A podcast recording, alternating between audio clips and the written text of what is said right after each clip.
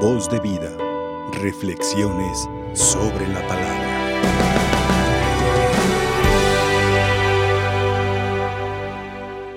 Hoy vemos la fuerte discusión escribas y fariseos acerca de Jesús porque hizo el bien. Siempre hay males, nos faltan enfermedades y todo lo ponemos como si fuera un castigo de Dios. No. Muchos son la respuesta de la naturaleza, la debilidad de la naturaleza. Menos el pecado porque ahí tenemos la fuerza del Espíritu. Claro que también hay la tendencia al pecado por la debilidad de la naturaleza, pero tenemos la fuerza con el Espíritu Santo para pedir al Señor. Hoy San Pablo nos dice en la primera lectura, doy gracias a Dios que estoy sufriendo, doy gracias a mi Dios, doy gloria por todos los padecimientos que padezco, para que todo esto sea para gloria de Dios y para que todo esto sea para purificación del cuerpo de Cristo, que es la iglesia. Dice, y doy gracias porque sufro en mí para completar lo que falta a la redención de Cristo. ¿Qué significa esto? No significa que a Cristo le haya faltado el poder, la divinidad, la fuerza, la gracia del Espíritu Santo para completar la redención, sino que nosotros que la incompletamos por el pecado y las debilidades, entonces el San Pablo dice, como yo voy con los hermanos, les predico a Cristo, entonces la, completo, no, por, no porque yo estoy ahí, completo porque Cristo está. Llevo a Cristo a cada corazón para que se le complete la redención de todos aquellos pecados que tiene y faltas que tiene. Entonces, mis hermanos, cada uno de nosotros pidámosle, Señor, completa en mí tu redención. Que no quede yo incompleto, que no esté falto de, esa santidad del Espíritu Santo para la salvación, porque a veces tengo la mano seca, el pie, los ojos y todo. Aquel paralítico que estaba en aquella asamblea un sábado, cuando Jesús asistió en aquella sinagoga, aquel paralítico que estaba también ahí a la escucha de la palabra de Dios y sin duda alguna con una esperanza también de salvación, que sé cuál sería la necesidad que él pediría, por su espíritu, también por su, su salud corporal, sin duda alguna también la salud corporal, que Cristo la intuyó muy bien. Y después de que estaba en medio de la asamblea, en sábado, que los escribas fariseos lo tenían como un día en que no, no hacía que hacer nada, nada servía de hacer ni para bien de los hermanos, ni para gloria ni para nada, nada. Era la ley, ley humana, que han inventado. Entonces le dice al paralítico, a ver fulano de tal, ponte en medio, ponte en medio, porque todos estaban en el acecho a ver qué hacía Jesús con aquel paralítico. Yo me imagino que se entrecruzaba sin duda alguna la vista del paralítico en Jesús y Jesús en el paralítico, porque aquel paralítico estaba, digamos, orando, gritando con su vista a Jesús, mírame, estaba gritando. Y Jesús, bien que lo vio, ponte en medio. Porque Jesús no le dijo solamente levántate, ponte en medio. Como diciendo, no vamos a hacer nada escondidas, para que quede bien claro lo que voy a hacer. Que la ley por la ley mata. y que la ley de Dios viene a salvarnos, a liberarnos. Y les pregunta a la asamblea, están viendo a este hombre con su mano paralizada, tiene una grande necesidad, ahora tiene que trabajar y no puede. ¿Ustedes qué creen? ¿Es permitido hacer el bien o el mal? ¿Salvar una vida o perderla?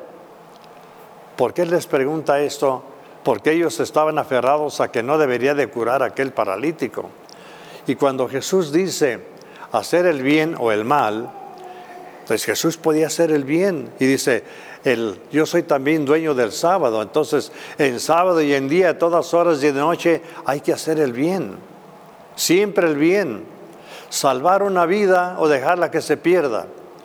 El salvar una vida, Jesús estaba preocupando no solamente por una mano, él habló de su vida, de la vida de toda la vida del paralítico de su cabecita, sus pies, su corazón, todo él, toda su persona, su espíritu, su salvación eterna.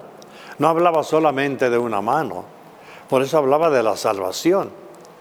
Entonces, quedaron callados y le dice al paralítico, con toda la firmeza y la fuerza de un Dios, como llamó al viento, viento detente, ahora le dice al paralítico, hermano, levanta tu mano. Si estaba paralizada, entonces eh, sabían que no la podía levantar y él la levanta muy, muy natural. Y todos se quedaron espantados. Pero fíjense, quedaron espantados, escandalizados, porque según ellos Cristo había actuado contra la ley. Cuando un corazón está satanizado, claro, claro que no quiere ver el bien, porque el bien que hubieran visto, qué bueno, Jesús lo curó, miren, tenemos necesidad, nos va a ayudar también, lo necesitamos. No, no lo necesitamos, hay que acabar con Él, a ver cómo acabamos con Él, porque hizo el bien, porque hizo el bien. Mis hermanos, ¿cuántas veces nos cede en la vida, a ti y a mí, al mundo entero, que precisamente que cuando tenemos que levantar la mano la bajamos, cuando tenemos que elevar los ojos los, los cerramos, cuando tenemos que elevar el corazón, elevar la voz, callamos. Y callamos cuando tenemos que levantar la mano, que tenemos que levantarla para dar el saludo, para ayudar, para dar el bien a los hermanos, a la familia, a papá, a mamá, al abuelito, a los enfermitos. Siempre levantar la, la mano son para levantar, las manos son para ayudar, las manos son para servir. La voz. A veces la callamos porque no tenemos buen humor para hablar, hablar, porque queremos hablar, pero hablamos cuando queremos hablar de nosotros mismos, darnos vanagloria, pero hay hay que hablar con una voz trascendente. Así como Jesús cuando dijo, levanta tu mano, no solamente levantó su mano, levantó el corazón y su alma a Dios, lo reportó a la vida eterna, no solamente levantó la pura mano, por eso también, mi hermano, mi hermana, tú y yo tenemos que tener siempre levantando las manos hacia Dios en oración, pidiendo al Señor como Moisés para triunfar en las guerras del mundo, en las guerras de la maldad. Levantar, dar la mano, no para dar el manazo, dar la mano, para dar el abrazo, levantar la voz para animar, no para ofender, para llevar la palabra de Dios, levantar la vista para ver alguien me necesita. Ahí ese alguien es papá, es mamá, es el abuelito, la abuelita, un enfermito, alguien levantar la vista para mirarlo, que está ahí, levanta la vista. Aquel, aquellos que le daba también el Señor la vista a los cieguitos, para que vieran que había hermanos alrededor y que se viera él mismo en su corazón. Por eso, mis hermanos, hoy pidámosle al Señor que si no estamos paralíticos, Levanta tus manos para auxiliar, para hacer oración y pedir por los demás. Levanta tus ojos y mira a los demás, tus brazos y da el saludo y el abrazo. Levanta tu corazón el Señor para pedir siempre y dar gloria a Dios por tantos beneficios que nos dan y pedir por tantas necesidades que tenemos. Siempre levantar el corazón. Levanta tus pies y camina. Cerca de ti hay una persona que te necesita no estás paralítico. Entonces, si no estás paralítico, tú utiliza tus piecitos, camina, levanta tu pie y camina. Y ve, para eso son tus ojitos. Y ve que hay alguien que te necesita y dale el abrazo del amor y de la ayuda. Ese es el Señor. Para eso estoy aquí. Así como Él, mis hermanos, levantó sus piecitos, su corazón, todo, hasta la cruz para abrazarnos con el Espíritu Santo hasta con el amor de su sangre, el dar su vida. Que el Señor nos levante el corazón para acercarnos siempre a Él. Voz de vida, reflexiones sobre la palabra.